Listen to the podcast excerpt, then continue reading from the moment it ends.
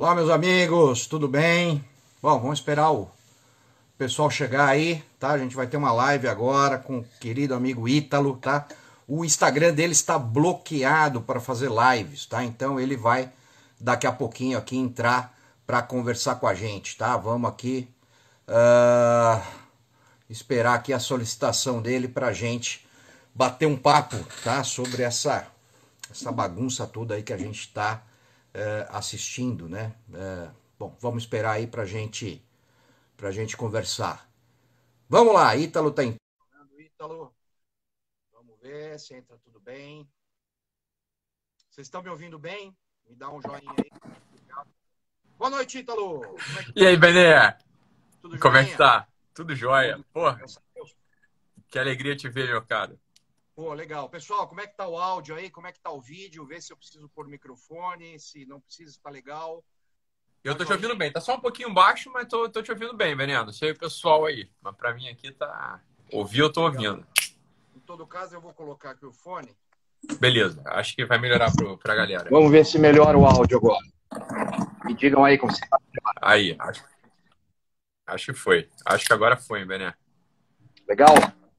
Deixa eu ver, deixa eu Vamos ver. lá, Italo. Pô, beleza, ó. 3 mil pessoas já aí ouvindo a gente, Bené. Olha que coisa boa. Porra, que coisa boa. cara. Muito bacana. É, muito eu acho que é por, por, vários motivos, assim. O pessoal, é, primeiro, né, eles querem te ouvir. Esse é um primeiro ponto, né? Você é o maior especialista no assunto.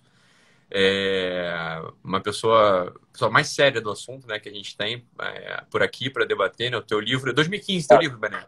Foi 2015, teu livro? 2015, 2015. E é impressionante como continua atual, né? O, o, o continua, livro, né? Continua atual, é, é, até, é até ruim, porque a gente espera Infeliz, que as coisas... É, infelizmente, né? Infelizmente, infelizmente, é, exatamente. Eu tô, eu tô preparando um lançamento agora de uma, de uma coletânea de artigos também, que eu tenho artigo de mais de 10, 15, quase 20 anos publicados. Ah. E é impressionante, impressionante, porque quando eu estava fazendo aí a, né, a, a, releitura desses artigos e selecionando para ver o que ia ser publicado o que não ia, uh, é assustador, né? Você vê uma coisa que você escreveu há 20 anos atrás, uh, continua atual, né? Os problemas continuam os mesmos, as mentiras continuam as mesmas, os mitos continuam os mesmos, é, é, é surreal. Mas o, o Mentira continua atual, continua atual, cinco anos, continua atual. Quem não conhece, aí o pessoal né, que está vindo aí pelo Ítalo, que não me conhece ainda, então o livrinho é este aqui. Não sei se a, a imagem está invertida, deve estar. Tá, que é o Mentiram. É, dá para ver.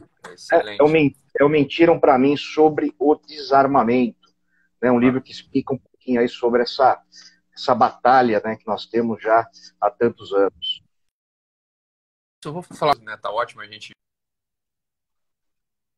junto aqui. Acho que vai ser uma live muito importante nesse preciso momento histórico, né? 4.100 pessoas aqui já com a gente, né? Legal. É, é... Queria começar só falando contigo uma coisa, Bené, que é um detalhe. Já tem, já, já tem, mais gente assistindo do que votou no Boulos. É, exatamente. o Boulos, tadinho.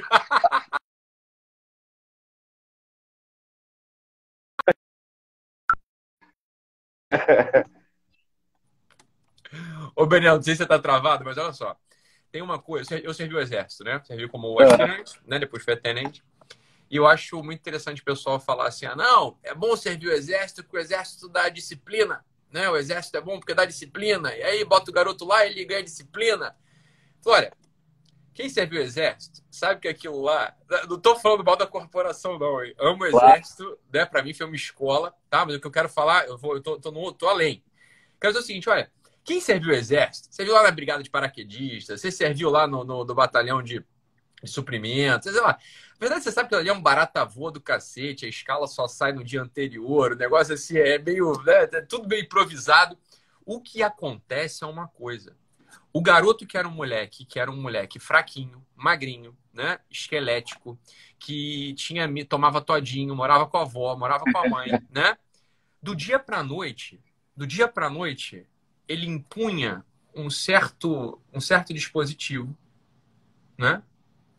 Que ele tem que aprender a municiar, porque ele tem que tomar cuidado com o amigo do lado, porque ele não pode virar a pistola para o lado, porque senão ele vai ah. municiar a pistola do lado. Ele tem que tomar cuidado com aquele negócio, né?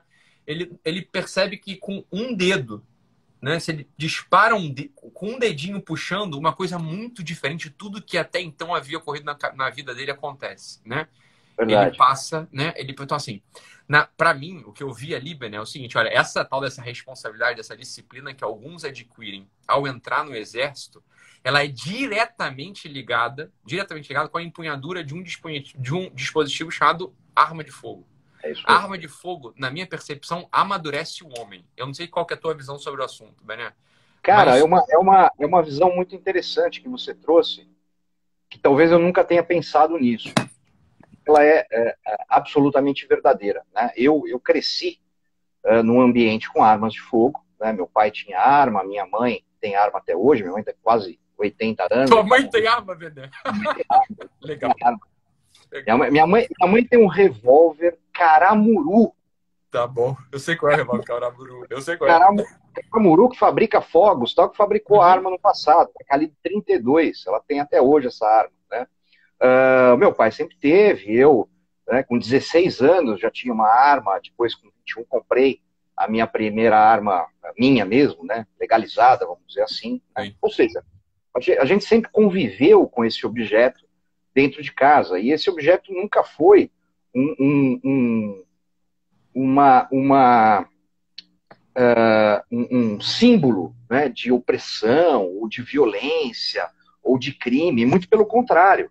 Né, ele sempre foi um símbolo, né, uma demonstração do que? De defesa, né, de anti-opressão, né, uh, uh, de, de, de, diversão, porque, poxa, quem atira sabe claro, disso. É, eu tenho aqui no fundo, isso aqui não são armas de fogo, tá? São armas uh, de pressão, né? Que eu também gosto bastante.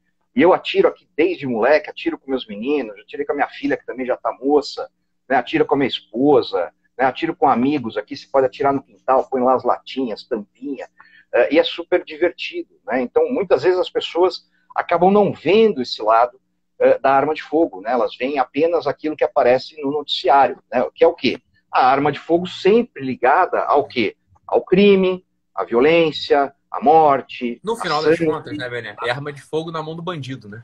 Essa é Exatamente. É a, a, arma de fogo na mão. Na mão do bandido. Exatamente. A arma de fogo na, no, no, seu uso criminal.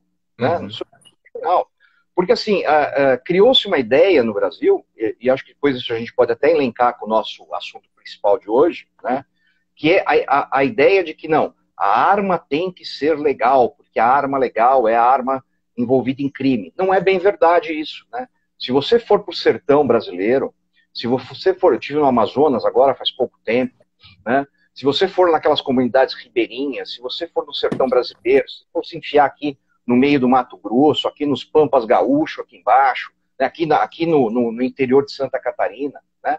Você vai conhecer centenas de pessoas que possuem lá uma espingarda em casa, uma espingarda sem documentação, né, por, entre aspas, ah. ilegais, né, e que nunca cometeram um crime na vida. E claro. nunca vão cometer um crime na vida. Né? Claro, então, assim, claro. você tem que pensar na arma de fogo como qualquer outro objeto, é no seu uso. Né? Então, se eu pego uma faca e mato alguém, o problema não é que eu tinha uma faca, o problema é que não, eu matei alguém. Exato. Se eu tenho uma arma e mato alguém, o problema não é que eu tenho uma arma, o problema é que eu matei alguém. Né? E isso se distorceu no Brasil nos últimos 30 anos uh, e contaminou a população de forma generalizada, vamos dizer assim, não total, óbvio, graças a Deus, né, com essa ideia de que arma é um problema. Né? E essa contaminação chegou em todas as esferas, né? em todas as esferas, né? da pessoa mais humilde a presidentes da República que a gente teve a ministros, a deputados, a delegados, a policiais, né? que não, muitos deles não, não defendem a, a, restrição né? De forma positiva, ditatorial, autoritária, é, é, é, de, por má fé. Né? isso foi incutido na cabeça dele de que era o certo. Né? E ele sai repetindo claro, isso claro. ad eterno. Né? Por quê? Porque nunca leram o meu livro. Tá tudo aí. E tá tudo aí desmascarado e é uma leitura fácil, gostosa, uma leitura que, apesar de ter muitos dados, ela não é tecnicista no sentido de sim, você acompanhar. Sim, Pelo sim, contrário, você vai ler. É, é, como se fosse ter jornalístico. Você consegue ler é, maravilhosamente bem o livro, né? A ideia, a, a ideia foi, ser, foi, ser, foi exatamente essa. Ah, é Fazer alguma coisa. Eu tenho muitos livros aqui sobre, sobre o assunto, né? Uhum. A parte deles uma, uma, uma forma muito mais técnica, muito mais claro. pesada né, uma leitura mais pesada. Né? Esse não, esse a gente, a gente realmente pretendeu fazer uma coisa simples para a pessoa pegar e ler assim, três, quatro horas, sabe? se ela pegar um voo mais comprido, ou um ela ônibus. Mata. É, ela mata. Mais ela, ela mata. A ideia foi Eu queria te queria que você contasse para a gente, né, dentro da, do que é possível ser dito, uma, uma, uma conversa, né, um arco de uma coisa que aconteceu de 2018 até agora, de 2020.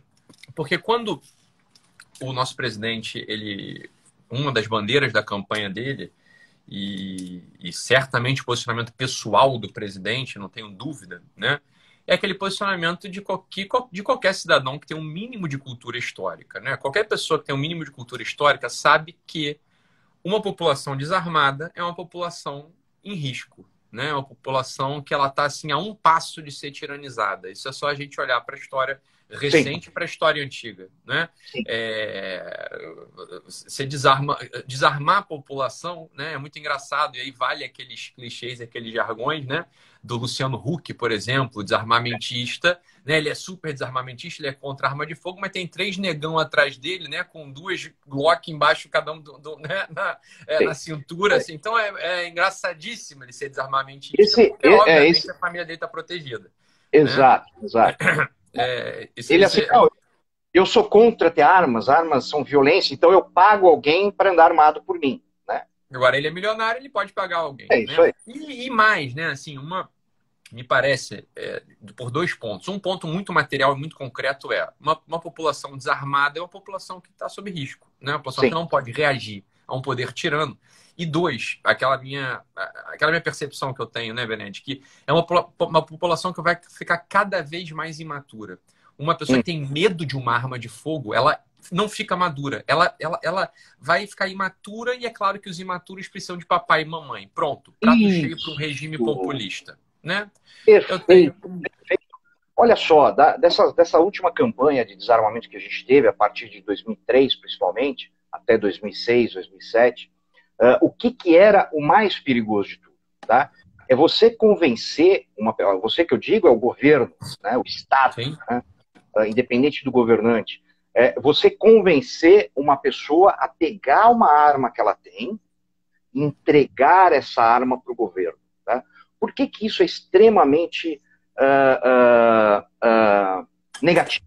Né? Qual é o simbolismo? Porra, imagina isso, né? Porra, o simbolismo é o seguinte: eu, né? Imagina eu, Benê Barbosa, entregando a minha arma para o governo. Eu, Benê Barbosa, a partir deste momento, Sim. estou dizendo que todos os outros meus direitos, vida, liberdade de religião, liberdade de expressão, a segurança da minha família, a segurança do meu patrimônio, da minha propriedade, da minha própria vida, está única, exclusivamente na mão do Estado. Está aí. Eu não sou mais eu que. Exatamente. É. Exatamente. Isso é, muito é uma grave. Isso é muito grave. Isso é muito, isso é muito grave. É muito grave. Muito grave. E a gente viu isso acontecendo. Né? Não, a, a gente lembra daquela, do, do, dos carros, né? Rolo compressor incinerando as armas, as pessoas isso. entregando as armas. Uma, isso virou um símbolo, né? Uma, uma, uma imagem fascistoide. Uma imagem fascistoide. É a mesma coisa que você enforcar alguém em praça pública. Exato. É a mesma coisa. O símbolo, é ó, não é exagero. Para quem está ouvindo a gente, saiba, é o mesmíssimo. É a mesma coisa. É igual queimar livro em praça pública, como faziam os nazistas. Entendeu? É exatamente a mesma coisa. Dizer, olha, a partir de agora o povo não tem mais armas. É. Eu estou aqui, papai Estado. É isso aí. Né? Você é um pra, neném e neném cuidar, obedece. Para é cuidar de vocês, porque você não tem capacidade, você não tem cultura, você não tem isso, você não tem responsabilidade e a partir daí eu faço o que eu quiser com você. Né? E quando a gente tem, juntando isso, né, um ambiente de extrema insegurança, né, e quando digo insegurança, estou falando realmente da segurança pública, né, ou seja, aquele medo que todo mundo tem, que a qualquer momento alguém vai arrombar minha porta, né, vai me render no semáforo, vai me pegar entrando na garagem de casa, vai, vai, vai pegar minha filha que está descendo do, do, do, ponto do ônibus, chegando da, da, da escola, da faculdade, né? A partir do momento que você tem uma população né, com esse nível de medo, que é o que está acontecendo exatamente agora com o Covid, tá? você consegue impingir, impor a essa população né, qualquer tirania. E ela ainda agradece por isso. Não, ela agradece, ela se sente. Obrigado, papai. Ela abre, ela abre mão da sua liberdade, né? Uh, por uma por uma promessa de segurança. E isso é sempre perigoso, não importa que governo esteja no poder. É muito bom deixar isso muito claro nessa live. Né? Muito claro, é independente. Né? E a minha briga nos últimos 30 anos, ano que vem faz 30 anos que eu estou nisso. Né? Ano que vem? Tá bom, Bené. Daqui dois anos, 2020. 2020, é, 2020. É, 2020, já estou já tô querendo pular 2020, meu Deus do céu. né? Então, em 2000, 2022, faz 30 anos que eu estou nesse assunto, que eu me tornei um pesquisador, um estudioso, um debatedor, um analista, tudo que você pode imaginar, especificamente desse assunto. Né? Com isso eu tenho todas as razões do mundo? É óbvio que não. Por quê? Porque todo dia a gente aprende alguma coisa nova. Né? Eu continuo estudando, né? eu continuo aprendendo coisas, eu continuo descobrindo coisas. Então, o que eu estou, mas o que eu estou querendo dizer? Quando eu falo desse assunto, eu não estou falando, desculpe a minha, a, a, a, a minha ausência de falsa modéstia, né? Não, mas eu não, não, é, estou, porque não é para ter mesmo. É, eu não estou falando isso como um curioso, né? Estou falando isso como um estudioso, uma pessoa que há 30 anos está discutindo esse assunto, sabe da importância desse assunto, Exato. Né? sabe da, da, de tudo que está por trás desse assunto, né? E aí a gente chega aonde a gente tem que chegar nesse nosso bate-papo? Do, do, do, do Moro ser e aí, desarmado. E aí, e aí que está o ponto, Beto. É essa que é, essa que é a pergunta que eu te faço. Porque Vamos eu lá. conheço a posição pessoal do nosso presidente da República, né? Uhum. Ele, Chito Valente, corajoso, né? É, milico, ele conhece os movimentos históricos, ele sabe das tiranias, né? Ele, ele é o sujeito que quer menos, menos, né? Mais Brasil e menos Brasília, sempre falou isso né? E não é que ele fala, você vê que ele age assim, não estou fazendo ah. campanha para o presidente, é como eu vejo, como eu vejo, eu realmente, francamente, eu vejo assim. No entanto, né? No entanto, e, e conheço também o Moro, né? O ministro Moro, o ex-ministro Moro, é, li a tese dele. Quando a gente lê a tese dele, ele não fala exatamente sobre desarmamento, mas você vê que ele é um Dorkiano, né? Ele lê um sujeito chamado Dworkin, e, uhum. e, ele segue ali as tendências do juiz Hércules, ele é um pacificador de correntes, né? No final das contas, é o, o em cima do muro isentão tucano. No final das contas, é o que o, o juiz Sérgio Moro é pró-aborto, né? Se a sociedade assim entender, então ele vai ser pró-aborto. Se a sociedade assim entender, então ele vai ser pró-casamento e por aí vai, né? Esse é o. Mas se a sociedade, mas se a sociedade entender que desarmamento é ruim, aí não vale.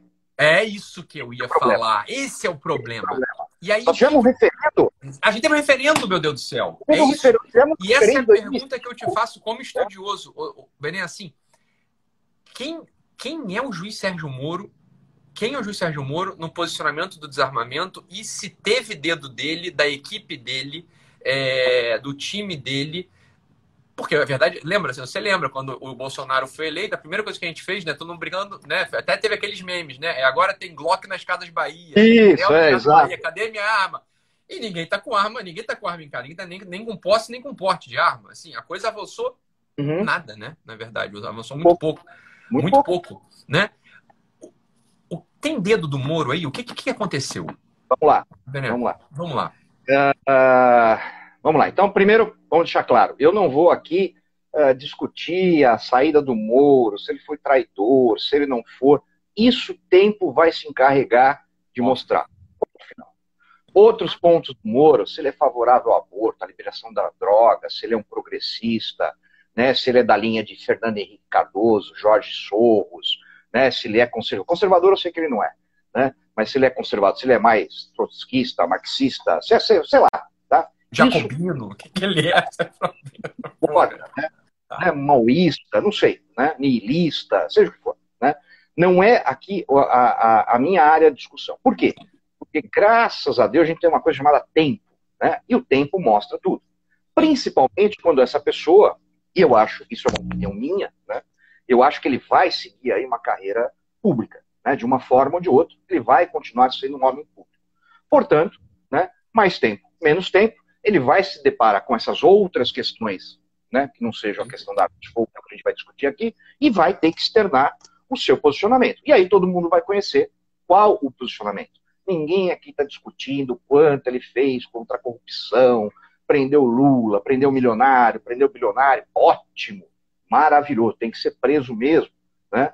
Uh, uh, todo juiz deveria, deveria uh, todo homem público né, deve, deveria lutar por, por, isso. Então não é uma questão aqui de, ah, eu sou Tim Moro, eu sou Tim Bolsonaro, eu sou Tim... Perfeito, não é nada... Então vamos lá.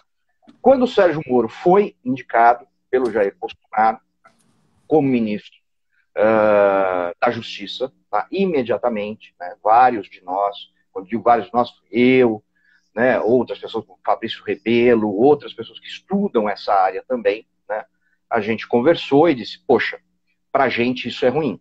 Né, para essa questão das armas vai ser ruim. Por quê?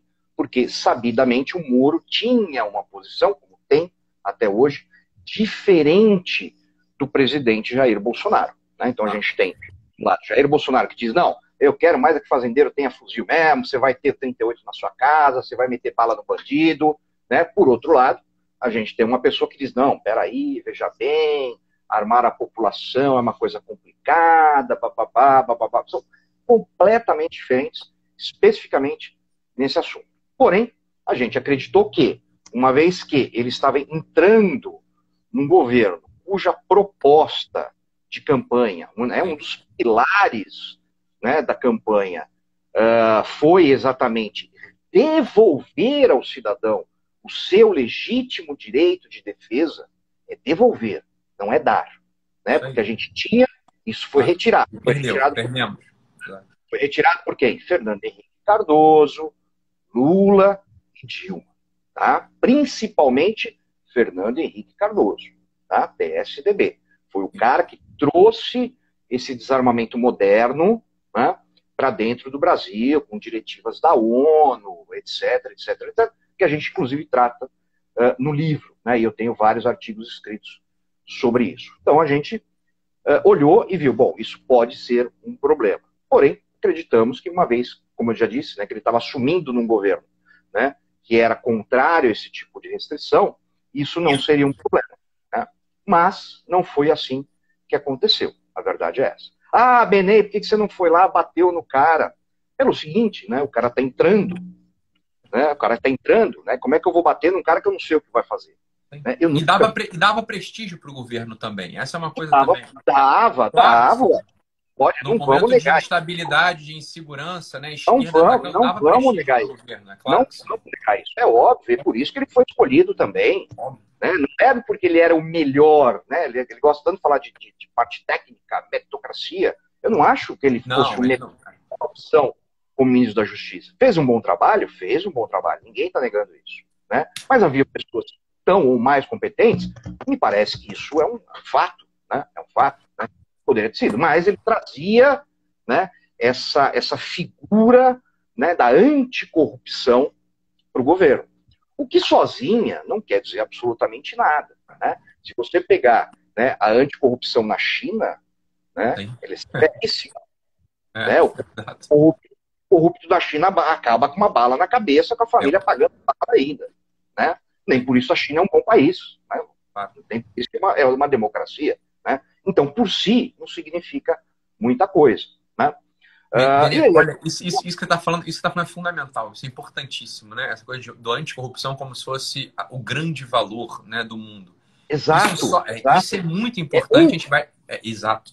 Se é tiver um, articulado em outros. É um dentro de um contexto de um bom governo. Só né, de uma, de uma... articulado, exatamente. Exatamente, dentro de, um, de, um, de, um, de, uma, de uma civilização, dentro de, de todos os outros valores que são importantes e precisam ser defendidos.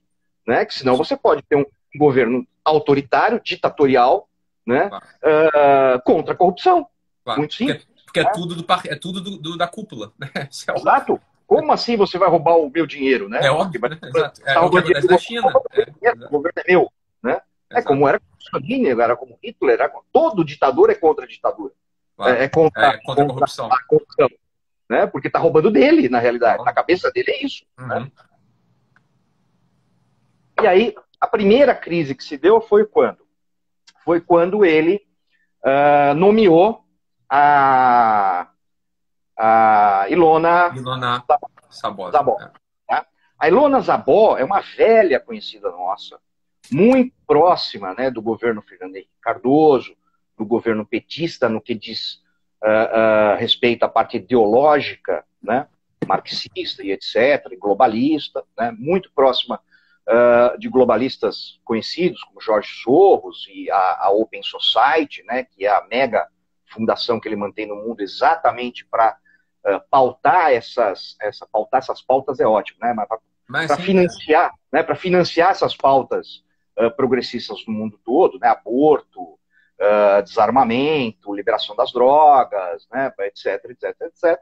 E quando eu vi aquilo, né, e eu fui o primeiro a, perceber, a ver isso, né, quando eu vi isso, porque eu estava, não sei nem por que eu vi, na realidade não lembro, né, tá. mas eu falei, não, peraí, opa, tem alguma coisa estranha, né, né? E lona num governo Bolsonaro, é, é, era, quando, a gente, quando a gente viu aquele nome lá, a gente falou, meu Deus, é, começamos, né? Não faz o menor sentido. Muita gente nem sabia quem ela era. Né? E eu fui pro Twitter e bati. Né? Eu não bati no Moro, bati no governo. Por quê? Porque o Moro era governo. Claro, e né? a Ilona tava lá, né? Exato. E a Ilona tava lá. Eu falei, opa, peraí, como assim o governo Bolsonaro admite uma pessoa dessa dentro do Ministério da Justiça? Não só ela, como, eu nem sei, eu nem lembro o nome dele, mas que depois acabou saindo junto com ela, que era o presidente lá do Fórum Brasileiro uh, de Segurança Pública, né? que é outro, outro fórum comandado por psolistas etc., que comandou a segurança pública nos últimos anos. Tá? E aí eu fui para o Twitter, isso aí gerou uma, uma, uma, onda de revolta. Muita gente veio me criticar já na época. Não, isso não é culpa do Moro, ele não pode fazer nada, ele não pode exonerar, porque isso daí é ex ofício, não sei o quê, aquelas explicações malucas. Eu falei, não, desculpa, o cara, o cara é dono da pasta, como assim ele não pode exonerar? Né? Então quer dizer que se o Marcola foi indicado para ele vai ter que, né? é, ele, vai, ele não vai poder falar não. Isso não existe. Tanto é que houve pressão, e a Ilona saiu, né? foi exonerada pelo ministro Moro. E depois a gente acaba descobrindo, agora pela fala do presidente, algo que a gente já, uh, uh, já, já imaginava, né? já imaginava, de que isso tinha sido uma crise já entre Bolsonaro e Moro, por questões puramente ideológicas. Né? Claro. Por questões puramente ideológicas. Né? O, o, o Bolsonaro uh, tem a posição dele, não concordava com aquele nome como nós não concordávamos, e o Moro queria aquele nome. Só que, devido à pressão popular, provavelmente o presidente disse: não, não dá, não tem jeito, você vai ter que exonerar essa moça. Né? E foi isso que aconteceu. E na fala do presidente, ele trouxe isso, né? mostrando que realmente essa foi a primeira uh, crise. Uh, desculpa se fui eu que causei. Obrigado, Benel. Obrigado. Ele está aqui para isso. Ele está aqui para infernizar mesmo, não adianta. Exato, exato. Uh, depois disso, o que acontece? Né? Aí a gente teve aí uma, uma, uma, coisa muito mais ligada a mim, né, que foi a, a promessa né, de um de um de um oh meu Deus do céu de um decreto, né, que aí resolveria em parte, porque não dá para resolver tudo por decreto, a gente continua precisando do Congresso para isso, né, a questão do acesso. É, é, isso que eu quero entender, é esse decreto que eu quero entender, é aí que eu quero entender. Isso, né? E foi um decretão que liberava tudo, etc, etc. Depois acabou caindo, né? Depois a gente pode falar mais profundamente sobre isso. Mas havia um problema. Chegou para gente, tá? Chegou para gente uma minuta desse decreto, tá? Aonde havia, a... primeiro, reduzia-se, assim, pela lei 2003, é... pelo Estatuto do Desarmamento, todo cidadão brasileiro, em tese, tá? Pela lei, né? É a proibição branca, né? Aquela que proíbe sem proibir. Todo cidadão brasileiro tem direito a seis armas de fogo. Seis armas de fogo, sendo quatro armas longas, espigadas e carabinas, e duas armas Tudo calibre, calibre restrito, né? Mas... Pistola, pistola é. ou revólver. Não, isso aí mudou também no calibre. Né? Tá. Hoje o calibre 45, 9, 40 é um calibre permitido para o cidadão. Isso foi excelente. Tá? tá. Mas aí veio isso daí. Então reduzia de seis para duas armas apenas. E exigia um cofre para a guarda de armas se você tinha criança ou pessoa. Eu lembro da história do cofre, isso. Não habilitado dentro de casa. Ora, todo mundo tem criança, todo mundo tem pessoa não habilitada. Né? Simples assim. É. Né? A verdade é o seguinte, mas aí muita gente pode dizer assim, ah, não, mas aí a arma vai estar mais segura, porque a pessoa não, a pessoa não autorizada não vai ter acesso, a criança não vai ter acesso. Porém, o que acontece na prática? Uma arma trancada dentro de um cofre não é uma arma. É claro. Ela não é nada. Era um pedaço de ferro lá dentro que você não vai conseguir ter acesso se você precisar usar para se defender. Oh. Né? A minha arma dentro de casa, quando eu estou dentro de casa, ela fica na minha cintura. Por quê? Porque é onde eu tenho acesso a essa arma. Existe uma ah. grande diferença entre você ter uma arma e você estar armado. Se eu tenho uma arma, só que ela está no meu quarto, trancada num cofre, eu não estou armado. Eu só tenho uma arma. E a gente bateu nisso daí. Falei, pô, fui lá, bati, bati no governo, bati no Bolsonaro. Falei, pô, isso é um absurdo, é uma traição. Né? Você está querendo colocar cofre, diminuir a quantidade de arma. Porra, que, que, que, que, governo armamentista é esse que vai, vai piorar Reduz o, já, o número, é. o, o, que já existia? E aí, até hoje, no, no, meu Instagram, um rapaz lá veio me chamar de, de gado, né? Eu adoro essa palavra. Uh, o pessoal fala, né? né? Uh, né? Ah, porra, o Carlos Bolsonaro bateu em você no Twitter e você continuou puxando o saco. Meu, olha a cabeça desse pessoal. Né? E aí o que aconteceu? Quando eu bati nesse aí no Twitter, o Carlos veio lá e ele tinha, por um lado, razão, e eu também tinha razão, né? e disse assim, porra, Benê, você não sabe o que você está falando. Isso não existe, não vai acontecer. Tipo, quase me mandou calar a boca, né? Não fala ah. o que você não sabe. Né? E eu fiquei puto, porque eu sabia do que eu estava falando. Né? E tava fui com a minuta, pra... né, Dudu? Você tava com... E, é, aí, porra, entrou Eduardo Bolsonaro, entrou Carlos, entrou, entrou todo mundo, né? Na briga, quebramos o pau, né? Aí o pessoal, né, do, da, da treta, né? Aí nós já assisti, aí a imprensa já me ligando na hora, sem brincadeira, sem brincadeira aí. Jornal, eu não vou citar o nome de jornalista, né? Também não vou mostrar o print, né? Porque eu não sou desses. Uh, na hora, assim, ó, Benê, o que aconteceu? Você rompeu com o Carlos, você rompeu. Não, não rompi com ninguém. Eu não sou casado com o cara. Como assim eu rompi com o cara? Né? Para come, começar, sou casado com a minha mulher. É isso né? aí. É. Posso romper com a minha mulher, não com, não com o Carlos, pô. Né? Ali eu acho feio, tá louco, não, eu tô fora, né? Se fosse você assim, bonitão, até podia ser. Mas. e aí, aquele quebra-pau todo, e no final das contas, o que, que aconteceu? Né? O que, que aconteceu? Essa, esse decreto não era o decreto presidente queria. Esse decreto saiu do Ministério da Justiça. Da Justiça. Né? Ou do Moro ou da equipe dele. De qualquer forma, com a anuência do Moro.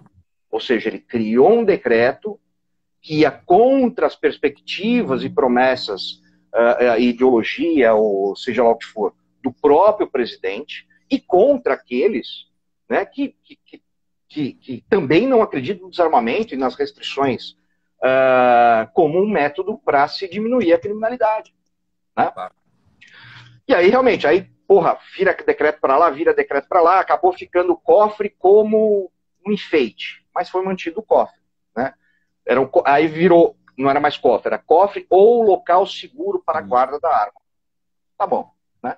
Aquela coisa para inglês ver, né? pra, obviamente, houve aí um consenso entre o entre o presidente Bolsonaro, né, ou a equipe dele, né, e a equipe do Moro, ou o próprio Moro, para se chegar num senso comum e dizer assim, não, do jeito que foi proposto não dá. Então, dito isso, né, é muito óbvio que o Moro sempre teve e sempre terá uma posição desarmamentista. Né, uma posição desarmamentista. De novo, vou dizer, isso não é questão de time, isso é questão de fato. Isso não é análise, isso é fato. Né? Eu não estou eu não, eu não achando da minha cabeça. Tanto é. Esse, é, que... esse a gente não está entrando na cabeça do Moro e vendo o que ele pensa. Não, não é isso. É assim, não, é o fato. É o fato. Está escrito. De forma nenhuma. Foi o que aconteceu. Né? Tanto é que o Eduardo fez um negócio que, porra, eu acho que eu nunca vi um político fazer na minha vida. De verdade. De verdade. Ele. Primeiro ele me encontrou, eu não lembro onde foi. Acho que foi no CIPAC, que eu palestrei lá também. Ele veio, me deu um abraço e falou, pô, não, foi dentro do Congresso, numa, numa audiência pública que eu participei. Ele veio e falou, pô, Ben, eu te devo desculpas. O negócio do cofre é a verdade mesmo. E depois eu não ia comentar isso com ninguém. Mas olha, olha, que, gra olha que grave isso. Olha que grave isso. Eles é. não estavam informados da coisa também, né? Não, isso é não, é grave, não, isso é grave demais. Não, né? não, não, não, não estavam, não estavam. Né? E aí, uh, e aí eu, eu não ia informar isso em lugar nenhum, óbvio, né? Mas ele foi e publicou esse, esse pedido dando a razão para mim que realmente existia essa questão do cofre e que não veio da presidência, né? Ah, obviamente. obviamente. Claro, o, nem o Eduardo nem o Carlos estavam informados disso, provavelmente o presidente também não. Né? Provavelmente não. Provavelmente não, ele está ligado. Ele deve... Porque eu, aí sim, agora eu estou conjecturando, né? Porque eu não tenho esse grau de intimidade que às vezes as pessoas acham que eu tenho. Né? Eu vejo muita gente falando assim, pô, você tem que falar com o presidente. Eu, gente, eu não falo com o presidente. É, exato. Eu só, depois que ele foi eleito, eu só, eu só falei com ele uma vez que ele me ligou. Né? E ainda me ligou para reclamar ainda, só isso. É sério. É, Bom, o pessoal, o pessoal acha que a gente, o pessoal acha que a gente tem contato direto com o presidente, que a gente É, é que eu vou passar a mão para. Peraí. É, peraí que eu vou falar com o presidente. Peraí, é, vou ligar aqui. O ministro da é. Saúde tem que cair. O pessoal acha que é assim que funciona. Né? Ó, tira o nome aí que eu não gostei, viu? É, porra. É, exato. Vamos parar com esse negócio aí. Né? É uma maluquice isso, isso não existe, né? Isso não existe. É claro, é claro, Bené. Essa, essa, essa é a questão. E uma outra pergunta, Bené, que, que acho, acho que agora sim foge da alçada do Moro ou não também. É uma pergunta que eu te faço. E tem uma entrevista daquela figura é, é uma figura muito controversa para mim, tá? É o, o, delegado da Polícia Civil do Rio, Hélio Luz. Você lembra dele? Ele, o Hélio Luz. Eu nem sei que fim levou o Hélio Luz, eu não sei onde ele tá. Eu sei que ele tá, tipo, tá por aí, sem, ele usava uma barba, né? E eu lembro que no uhum. final, no final da, do, do, comando dele da Polícia Civil do Rio, acho que foi a Polícia Civil, né? Já no final, né? Ele já. Ele, é um, ele era um tipo. É, meio meio desesperançoso, né? Me falava que tinha que falar, ele entrou para resolver a questão uhum. do sequestro no, no, no, Rio, que tinha uma esquadrilha de sequestro aqui, etc, né? Eu lembro de uma entrevista que ele deu, e já no finalzinho da, da, do mandato do, do, do, cargo dele, né? Ele deu uma entrevista que eu acho muito interessante. Apesar dele ser esquerdista, dele ser, enfim, é, ele era comunista, até assim, uma, uma, entrevista muito lúcida, me pareceu, tá? Uhum. E ele fala uma coisa ali muito interessante. Ele fala que, que me fez pensar né, naquela frase que o pessoal gosta de falar, né? Bandido bom é bandido morto, né? Bandido bom é bandido morto. Olha, na minha cabeça nunca foi que eu sou cristão, então na minha cabeça é assim, ó, bandido bom é bandido desarmado, porque bandido sempre vai ter, né? Então assim, bandido bom é bandido sem arma e a população armada. E ele fala um negócio lá, Bené, eu queria ver a tua análise sobre isso. Ele fala o seguinte, olha, eu queria, queria ver o teu lado da história, né? Porque eu fiquei com a fala do, do Hélio Luz na cabeça. Ele fala o seguinte, olha, a Sig Sauer que entra na favela, né, a, que vai armar o bandido, né, é, ela sai lá da Alemanha ou da Suíça com é. nota. Né? Não, não, não tem. Veja bem, alguém compra a Sig Sauer na, na, na, Alemanha com nota. Fábrica. Na fábrica, Isso. com nota fiscal. E essa, e essa, essa arma, ela, bem, ela segue um certo fluxo e entra ilegalmente aqui no Brasil e abastece favela. É... Deixa eu travou aqui. Essa é a pergunta que eu te faço, Bené. Quer dizer, que é uma coisa que eu acho para o pessoal que está é, é, saber também. Pronto, ok. Vamos lá. Tá. Que é o pessoal que está ouvindo a gente saber, né? Para a audiência. Tem Voltou. 8 mil. Voltou? Tá Para a audiência ouvir, né? A impressão que a gente tem, né? Não é, é que os bandidos eles não são armados por armas roubadas da polícia. Essas armas elas são, são abastecidas, elas entram na favela. Né? Não é que o, foi o bandido lá e assaltou a polícia e roubou o fuzil da polícia, agora não. ele tem um fuzil que era da polícia. Né? Não. Né? Que fluxo é esse e como que o Ministério. Que, como é que essa história ela se resolve, Bené? Como é que essa Vamos história lá. se resolve? Esse, esse é um ponto uh, que eu tenho de discordância com praticamente todo mundo da área de segurança pública. Vamos lá, é isso que eu quero ouvir. É isso que eu quero ouvir. É. Eu uhum. sempre disse que o foco, tá? Desculpem, alô?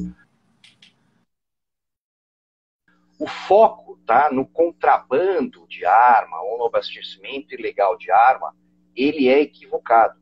Por quê? Porque o criminoso, ele sempre vai dar um jeito de se abastecer ilegalmente. Seja no contrabando, seja no desvio, seja no roubo dos fóruns, no roubo de quartéis, na corrupção dos agentes estatais, né? na fabricação ilegal. Minas Gerais, Minas Gerais só no passado fechou três fábricas clandestinas de submetralhadora. Né? Tinha, tinha ladrão roubando celulares de submetralhadora. Né? No Rio de Janeiro você vê cara roubando isso. Tem um vídeo, quem quiser procurar lá no YouTube, acha lá, vai ver um grupo armado de fuzil roubando uma carrocinha de cachorro quente. Né? É, e aí mais... você olha para aquele fuzil e fala assim, mas que fuzil? Aí você olha para aquele fuzil e fala, bom, que fuzil é esse? Eu, estou reconhecendo o cabo, mas esse corpo eu não sei o que, que é, né? É, é, é, é arma fabricada ilegalmente, né? Você Muitas vezes fabricada ilegalmente. Aqui, né? Então, assim, então, o fluxo de armamento ilegal, ele sempre vai existir, tá? Além disso, a gente está caminhando, né, através das novas tecnologias, para reverter tudo que se pensa ou se acha de controle de armas, que são o quê? As impressoras 3D.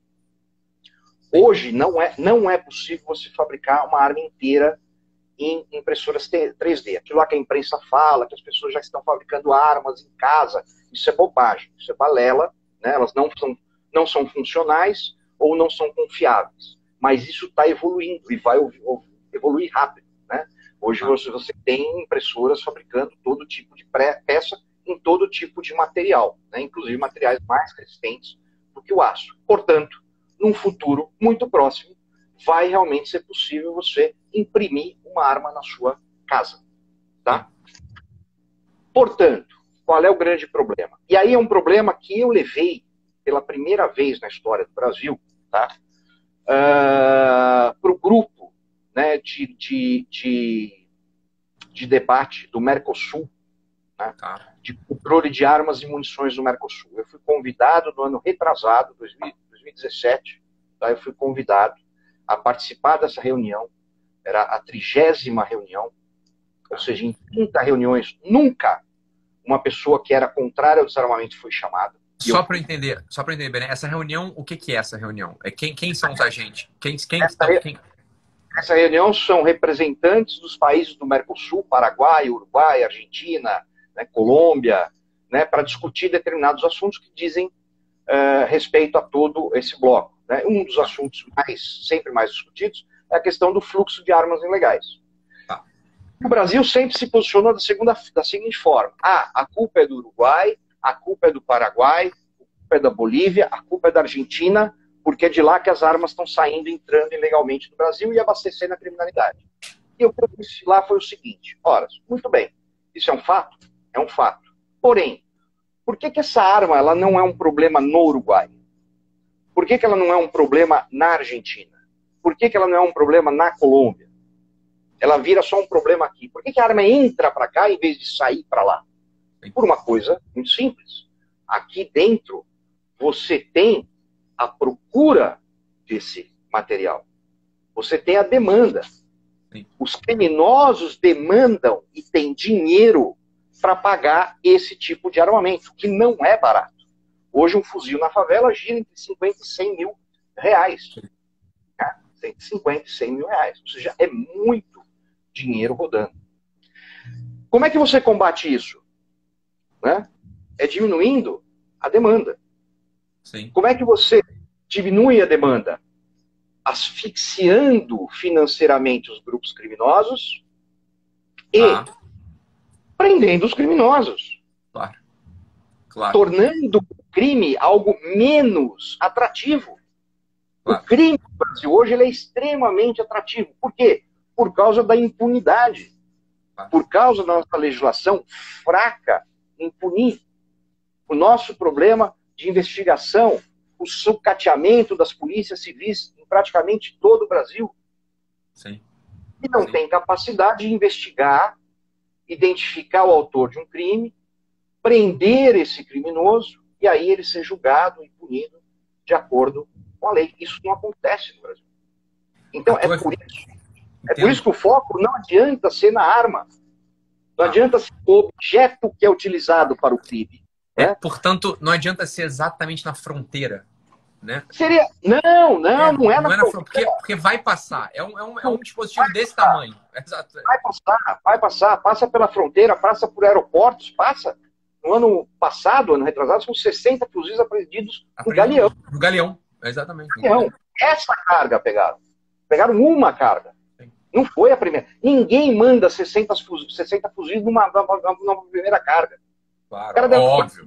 Passou 10, um, passaram dois, passaram três, aí passou 60. Exatamente. Onde passa boi, passa boiada. Agora manda 60. Né? Você tem o nosso, a nossa fronteira marítima. Eu, aquilo é uma brincadeira. Claro. É uma, costa, é uma costa inteira, né? Chega, chega, chega um porta-aviões no, no, no, litoral de São Paulo ninguém vê. A verdade é essa. Você, você é coloca o que quiser aqui dentro. Então, se a gente for levar por esse lado, seria a mesma coisa de querer controlar computadores para evitar as fraudes eletrônicas. É claro. Não faz o menor sentido. Não né? sentido. E é a mesma coisa.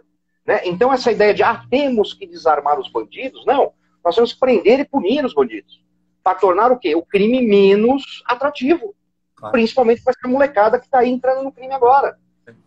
A verdade é essa. Quer dizer, esse é um trabalho, de algum modo, para o próximo ministro. Né? O, próximo, próximo ministro da Justiça, de Justiça ele é, é, é, um trabalho dele, no final das contas, né? não da inteligência da fronteira, se a gente for parar para pensar. Só, apenas, né? Não, não, não. Não é só questão de fronteira. Não é questão de fronteira. A grande sacada de você diminuir criminalidade é tornar o crime menos atrativo. Como é que você faz isso? Tá? Punindo criminosos. Isso é muito óbvio. Isso é muito óbvio. Por que, que a criminalidade caiu nesse primeiro momento do governo Bolsonaro? Eu vou dizer por quê. Pela a minha opinião, não posso ah. comprovar isso, né? não há como comprovar isso. Mas a simples mudança do discurso. É, de mentalidade, né? O medo mesmo, né? Exato, exato. exato né? A mudança de, de discurso fez com que os criminosos começassem a ver que não ia ser tão fácil assim. E segundo, incentivou as polícias. Claro. A tropa, a, a, as forças policiais no Brasil hoje elas estão incentivadas por essa possibilidade de o policial começar a ser tratado como tem que ser, né? Com respeito, com dignidade, prendendo o bandido e esse bandido vai ficar preso. Porque hoje o policial, se tiver policial nos assistindo aí, que me diga, que você me desminta agora. Hoje o policial prende o cara 15 vezes. O mesmo. É o mesmo, é? Isso aí. Door. É o revolving door, né? É. Exato. Chega uma hora que o policial enche o saco. Fala, Pô, pra que, que eu vou prender o cara? Ele vai sair amanhã. Aí ele toma duas posições. Ou ele, ou ele faz olho de vidro, aquele que, ah, não, não vi, não vi nada, ele fugiu, tá? puxa paciência, tá? Ou ele vai pro embate. Claro. Né? Ou ele resolve matar. Exato. Os grupos, grupos de extermínio que existiram e existem dentro das polícias, eles são fruto diretamente dessa impunidade. Pergunta para um policial americano se ele tem vontade de matar o bandido. Ele fala, não, eu quero o cara preso. É óbvio. Porque, porque ele fica preso. Porque ele vai, vai ficar preso. vai passar o resto da vida preso. Aqui não, aqui o policial sabe que daqui 15 dias o cara vai estar tá na rua. Vai estar tá na rua. Esse, esse é o grande problema que a gente tem que enfrentar no Brasil quando se fala em criminalidade, principalmente em criminalidade violenta. Quer dizer, tem, tem uma questão envolvendo, óbvio, né, o, o sucateamento da Polícia Civil e, e, e não sucateamento, né, mas uma, uma baixa na moral da Polícia Militar e talvez uma questão da, defenso, da ideologia da defensoria pública também, Bené. Ou estou falando alguma coisa que eu, eu, fui longe demais aqui? Não, não foi não. É, porque, não foi não. Porque Nós me parece temos... que é um cancro, é um cancro na, em toda essa eu estrutura com a defensoria pública, né? Eu não vou generalizar, né? Porque eu acho que toda generalização é muito ruim, né? Mas o que a gente hoje tem, tá? É o seguinte: qual seria a figura, como é em qualquer país democrático do mundo, da defensoria pública? Eu sou pobre, não tenho dinheiro para pagar o advogado, fui acusado de um crime, tá? Qual é o papel da defensoria pública? Fazer com que, se eu for inocente, eu seja inocentado, claro mas se eu não for inocente, que eu seja punido estritamente dentro do que prevê a lei. A lei. Então, se eu sou um cara que furtei uma carteira, eu não vou pegar a mesma pena de um cara que matou uma velhinha para roubar o celular. Sim. E aí, a Defensoria Pública seria o órgão para as pessoas que não têm acesso à, à advocacia particular, vamos dizer assim, seria o órgão para dizer, olha, então nós vamos fazer assim, vai ser assim, eu vou te defender. Só que isso foi revertido no Brasil. Né? A defensoria pública, infelizmente, de uma forma geral, generalizando, há exceções, né? se tornou né, uma instituição que preza pela impunidade. Por quê? Porque eles acham que cadeia não resolve. Ah, não, cadeia não resolve. Cadeia não resolve, cadeia não resolve, cadeia não resolve, então ninguém tem que ser preso. Tá? É isso que se tornou. Né? É isso que se tornou. Exceto, obviamente, para aqueles crimes que são considerados né, uh, é, é difícil é, classificar isso, mas vou exemplificar, eu acho que é melhor. Então, por exemplo, cadeia não resolve. Cara lá de 18 anos, coitadinho, não tinha um tênis para usar, precisava ir para a escola, estava sendo humilhado pelos amiguinhos, foi lá na saída do colégio particular e matou um garoto para roubar esse tênis. Ah, coitado, tá? Nesse, não vai adiantar jogar esse jovem na cadeia, porque isso, porque aquilo, blá, blá, blá, blá. Porém, por outro lado, né?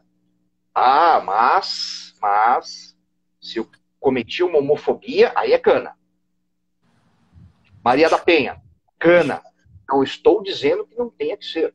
Sim. Mas eu estou mostrando esses dois pesos e uma medida. A desproporção entre uma coisa e outra. Claro. peso, duas medidas. Né? Claro. A desproporcionalidade. Não, o cidadão armado ilegalmente, cana. O sitiante com uma espingarda 28, que era do bisavô que dele. Só, exato, cana. Cadeia, temos que ser severos. Aí o cara tem que ser preso. Mas se ele é um bandido mesmo, aí não. Aí ele tem todo aquele discurso sociológico criado lá na década de 60 nas nossas universidades. Dos, direitos, dos direitos humanos e por aí vai. Convencer essas pessoas que o mal, que, o que causa a criminalidade é o capitalismo, portanto, se houver menos, men, menos é ótimo. É, eles, mas já. eles falam menos, né? Menos, é, se tiver menos. Menos desigualdade social, aí eu vou ter menos crimes. Isso é uma bobagem, isso é uma mentira. A mentira que foi repetida tanto que muitas pessoas continuam acreditando.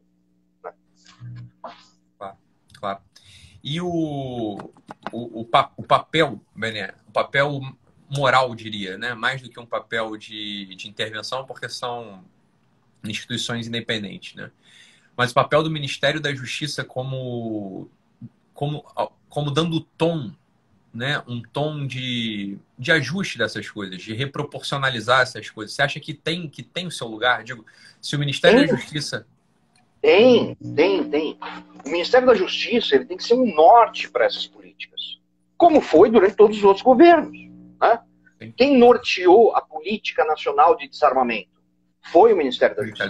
E capitaneou isso. Tanto é que até hoje, até hoje, se você for em muitos postos, muitas delegacias, das polícias, polícias federais, você ainda vai encontrar cartazes do desarmamento. Entregue aqui sua arma, embora praticamente essa campanha não exista mais. Não exista mais. Né? Inclusive não seja mais uma política de governo. Mas essas coisas estão lá. Aonde não estão? Aonde os delegados, por vontade própria, disseram, não, pô, isso, isso é uma babaquice, vou arrancar esse negócio. Arranca esse negócio daí. Né? Eu sei porque eu vi isso acontecer, não posso tá. dizer onde. Né, do cara entrar e falar assim, o que é isso aí? Não, arranca isso aí, pô, pelo amor de Deus cara chegando, né, assumindo uma delegacia da Polícia Federal. Pode tirar isso aí, isso não é delegacia não. Né? Por quê? Porque continua. Ou seja, o, o, o Ministério da Justiça tem que ser um norteador. É diferente de ter que ser um controlador da segurança Sim. Eu sempre fui e continuo radicalmente contra a federalização da segurança pública. Claro, é, sim. Isso é uma coisa que quem tentou fazer foi Getúlio Vargas, ditador Getúlio Vargas, né? uh, e que, que, olha só, no segundo mandato da presidente Dilma, foi a promessa, ela iniciou o mandato, o primeiro discurso dela, aqueles discursos maravilhosos, que eu sinto uma saudade tremenda. Isso a gente sente saudade mesmo, né? Isso, Pô, isso é verdade. É. não tem como não sentir saudade. Eu vejo, até hoje a gente assiste, é, pô, é muito bom, é muito bom, não tem como dizer que não é bom. Né? A primeira coisa que ela disse foi o seguinte: precisamos federalizar a. Por quê? Pô, você federaliza, você controla. Não tem que ser assim. É, Todas é, o governo ditatorial é um prato cheio isso, né? Quer dizer, a força de segurança nacional, né? Isso, é, essas coisas elas... Isso, ah, o Bolsonaro tem que. Fala, gente, hoje é o Bolsonaro, o dia que não for ele. É claro, exato. Você, você prepara a cama para um outro. Exatamente, né? E se ele pira? E se ele pira? Claro. E se ele for ditador mesmo, igual todo mundo fala?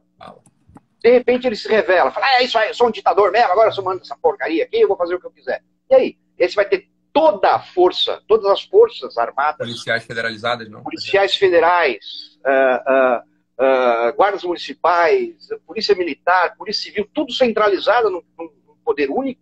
Isso é perigosíssimo. Muito, claro. Além de perigoso, não funciona não funciona. As boas práticas de segurança pública, no, no, que diz respeito à polícia, e lembrando que segurança pública não é feito só por polícia, ele é, um parte, é uma parte disso, da mesma forma que não é só feita pelo cidadão tendo acesso à arma, claro. tudo isso é um, é um, é um, é um, é um complexo, né, um grupo de coisas. Né? Lembra que as boas práticas, no que diz respeito à polícia, que funcionam no mundo, são polícias descentralizadas, até ao nível municipal, como é, por exemplo, uh, nos Estados Unidos, onde você tem, inclusive, polícias particulares. É. Né? Polícia não cidades... militar, né? Polícias não militarizadas. Não, não, é nem, não, é, não é nem que não é militarizada, é particular. Particular. É particular, ela é contratada para fazer a segurança daquela cidade. A, a, lei, a legislação, a lei permite isso lá. Aqui não permite. Né? Malemar se tem aí as guardas municipais, que foi uma briga lascada né, para serem uh, criadas. É óbvio que você tem que ser, tem sempre contrapesos, fiscalização, você não pode deixar coisa, né, tem que existir algum poder moderador nesse sentido. Isso vale para qualquer poder, né, seja do governo federal até o governo municipal. Né? Isso é muito óbvio. Uh, e esse é o meu desespero. E agora vai uma crítica ao governo Bolsonaro. Tá? Se voltou a falar, né, se voltou a falar, não sei se são boatos de novo. Né? Pode ser que seja boato, pode ser que não seja, mas me parece que não é voltou a falar na recriação do Ministério da Segurança Pública. É, a separação de novo, né, dos dois ministérios. É. Sempre me, posicionei contrário quando foi criado, aplaudi quando foi uh, é, é, incorporado, é, incorporado pelo MJ e volto a criticar agora se isso acontecer. Tá? Não acho que isso melhora a segurança pública, não acho que isso tem um efeito para nada, não acho que um ministério a mais vai fazer diferença quando não há vontade política. Você tem que ter vontade política e pessoas capacitadas para trabalharem nisso. Você tinha uma pasta, essa pasta pode ser muito bem gerida. Ah, um outro, uma outra coisa que eu descobri hoje, essa vai em primeira hum. mão, que eu recebi de um amigo meu. Até hoje, o, o Senasp, né, que é a Secretaria Nacional de Segurança Pública lá do Ministério da Justiça, até hoje, no que diz respeito ao armamento, eles utilizam, olha só, eles ah. estão ainda utilizando um material feito pelo Sou da Paz. Material, para quem conhece Sou da Paz, né, pessoal, mais o pessoal de São Paulo, né, uma ONG, desarmamentista, aborto, tudo aquilo que a gente uh, adora, né, tudo aquilo que a gente adora, né, e eles até hoje esse material está sendo usado, claro, gente tem um governo ainda muito recente. Claro. Talvez não tenha dado de se substituir esse material, né? até porque há problemas, óbvio, isso. Há problemas muito mais urgentes. Mas fica aí já uma. É, tem, tem, que dar atenção a isso urgente. Uma né? luz né? amarela aí, claro. Claro, tem que dar atenção para isso urgente. Bené, a gente está chegando perto do fim da live, né? Porque ele corta com uma hora. É isso Eu aí. foi só última uma pergunta breve, né? Que acho que dá para responder com uma frase, né? É, você que está no, no, no, chão de fábrica, assim, né? você tem acesso a tudo, né? Você está é, olhando, está tá nessa, tá nessa cena há 30 anos, é, ativamente. Como é que é a sensibilidade dos delegados em relação ao armamento civil? O que, que eles acham disso? Qual que é a sensibilidade deles? Depende, depende. Isso. Tá, é, isso que eu quero ouvir. Eu quero entender como é que eles, como é que eles notam isso. Varia muito. Tá. Varia muito de estado para estado, varia muito da formação desses policiais. Né? O que a gente tem percebido é, né, dentro da Polícia Federal, por exemplo, grande parte dos delegados são contrários. Né? São contrários ao armamento na mão da Perdão, da Polícia Civil você falou não? Não, da Polícia Federal. Federal. Tá. Polícia Federal. Da mesma forma que você tem uma parte que é favorável, tem grandes amigos lá dentro, né, que são uh, pensam exatamente como a gente, acho que o cidadão tem que ter o direito mesmo a ter uma arma, a usar uma arma, a portar uma arma, sempre dentro, lógico, de requisitos mínimos, né? Claro. mas que tem esse direito. Né? Agora há, há sim né, uma grande porcentagem contaminada por essa, por essa visão desarmamentista. Ah. Né? São normalmente policiais uh, delegados ou policiais mais novos, né? Numa, que, que, entraram aí no serviço público né, exatamente nesse auge né, da lavagem cerebral que foi feita na questão das armas de fogo, né? que veem com antipatia uh, um cidadão armado. Ah. Né? Só ele tivesse o direito de uma arma. Mas isso não é isso não acontece só entre os delegados, tá? isso acontece entre os juízes que têm porte de arma, entre os promotores que têm porte de arma, né, entre todo esse pessoal. Né, naquela máxima de não, eu tenho, eu preparo, eu sou né, mas não é qualquer um, não é qualquer um, é qualquer um, exceto alguns, né, exceto quem? Né, exceto uma pessoa que tem um problema mental, uma, uma pessoa que tem uma, uma, uma, uma, envolvimento com a criminalidade, isso aí não tem que ter arma mesmo, mas ele vai ter arma, e de qualquer maneira ele vai ter arma ilegal. Esse sujeito vai ter arma ilegal.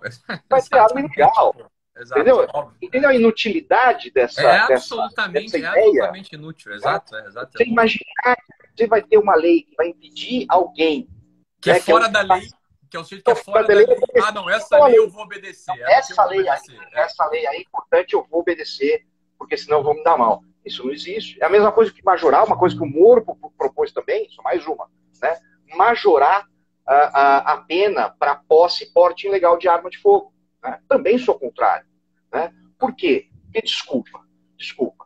Isso daí, você prender o bandido só porque ele está portando uma arma, é gambiarra. É gambiarra. Cara, Isso é vai respingar no, no, no sertanejo, não. que precisa de uma arma. Isso, isso. A lei é a mesma para todo mundo. É claro. É Entendeu?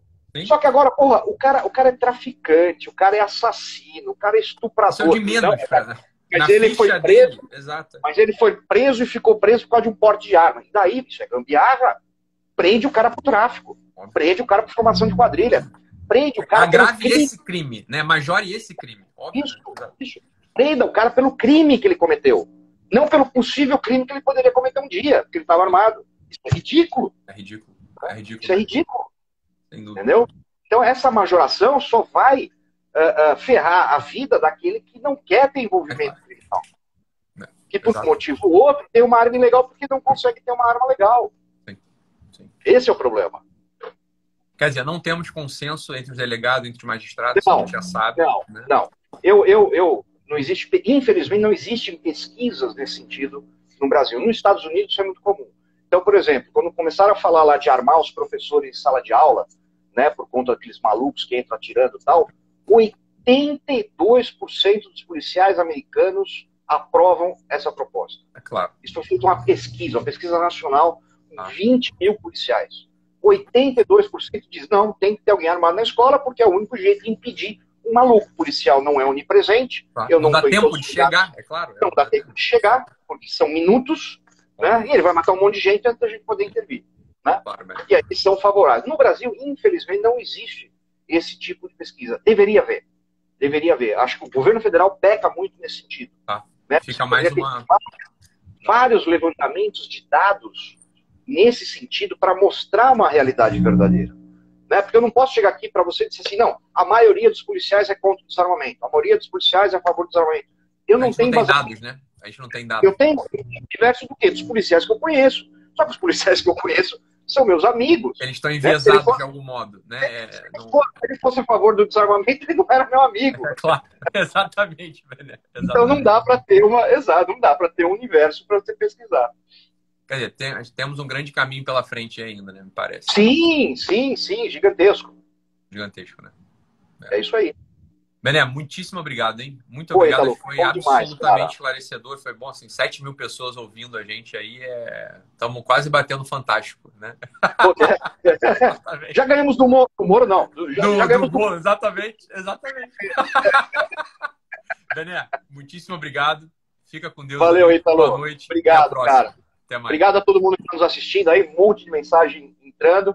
Primeiro que eu já estou bem, eu já não consigo ler direito. Eu tenho que entrar quase dentro do celular. Né? E Exatamente. Tá então, infelizmente. E depois acho que vale a pena outras lives para falar, outras lives para desmistificar assuntos, enfim, claro, são claro, absolutamente claro. fáceis. Eu acho que é legal, eu acho que é legal o pessoal nesse, nesse vídeo, principalmente o pessoal que, que não me acompanha, ou não me acompanhava, não me conhecia, que veio através de você, né? Se tiver dúvida, aqueles medos, ah, mas se tiver um monte de gente armada na rua, não vai sair tiroteio. Bang bang, né? Deixa, vai virar bang bang, aquele negócio. Deixa aí sua dúvida e numa próxima live a gente pode a gente conversar mais pontos mais específicos. Tá bom. Bené, muitíssimo obrigado. Fica com Deus. Valeu, Italo. Espero Valeu fazer o um curso contigo aí em breve. Porra, você é meu convidado, cara. Tá bom, bacana. Você relembrar, assim... relembrar os tempos de farda lá de exército que a gente. Vamos lá, você vai atirar com muita coisa lá, é um curso muito legal, né? Lá do... Como é que é esse teu curso? Só faz, faz teu jabá aí, Bené. Porra, faz, faz Opa, aí, é, ele está suspenso, né? Ele está suspenso por causa da, da, da, Covid, mas ele acontece em Atibaia, né? No interior de São Paulo. Não, não é no sítio de um amigo, né? é bom esclarecer isso. Vou esclarecer. Essa piadinha já virou piadinha do tio do pavê, né? Todo Mas essa piada é excelente, porra. É já é, excelente não, não, é, não é num sítio, não é do meu amigo, né? Não tem pedalinho no, no, no stand, é um stand de tiro mesmo, curso de tiro. A gente faz um negócio muito legal, que é um curso uh, básico, né? Que na realidade é uma gun experience, né? A pessoa vai atirar desde armas calibre 22 até calibre 12, até o 454 Kazoo, que é um calibraço, né, um tirão, né, pistola 9mm, 45, 40, 380, carabina, né? É muito bacana, é um dia inteiro atirando. Né? Fora, é uma... fora ponto 50, legal. a gente vai atirar com tudo lá, né, velho? Fora ponto 50, vai atirar com, com quase tudo. Com quase tudo. Mas é, é, uma, é, uma, é uma experiência muito bacana, principalmente para quem nunca teve uh, contato com arma de fogo. E assim, né? Então é só procurar lá, tem o projeto policial, tá? Pode procurar no Instagram, ou no meu também sempre publico. Além disso, eu tenho cursos uh, específicos, como por exemplo do, de Home Defense, né? É um curso que eu ministro exatamente para quem quer deixar sua casa aí mais uh, segura, mais preparada aí contra a criminalidade. É um curso bem bacana também. Né? A gente está trabalhando sempre nisso aí para levar o que tem de melhor para as pessoas e desmistificar esse negócio de arma, que arma não é má, arma não é boa, depende de quem está com ela. Né? O, martelo de Thor tem a personalidade de Thor. Né? A, a, arma é exatamente isso. Né? A mesma ponto... arma, a mesma arma na mão de um bandido, ela vai causar o mal. Na minha mão, ela não vai causar mal a ninguém. Muito pelo contrário. Vai defender. E na minha, e da minha perspectiva, é uma experiência de amadurecimento. Né? O sujeito que porta uma arma, né? ele aprende a lidar com aquilo, ele amadurece. Sim. É uma, isso é fundamental. Sim, o sujeito amadurece. Ele, alguma sim. coisa encaixa nele. É responsabilidade. Encaixa. Ele fica responsável. Exatamente. É. É isso aí. Tá bom. Bené, muito obrigado. Fica com Deus aí. Boa noite. Amém. Até a próxima. Até, Até a próxima. Boa semana para vocês. E o pessoal que é fã do Moro, não fica triste comigo. Tá bom? É, tá bom. O tempo dirá. Esse é o tempo dirá. Exatamente. Boa, Bené. Fica com Deus. Posso ter errado também. Tá bom. Um abraço. Tchau, tchau. tchau.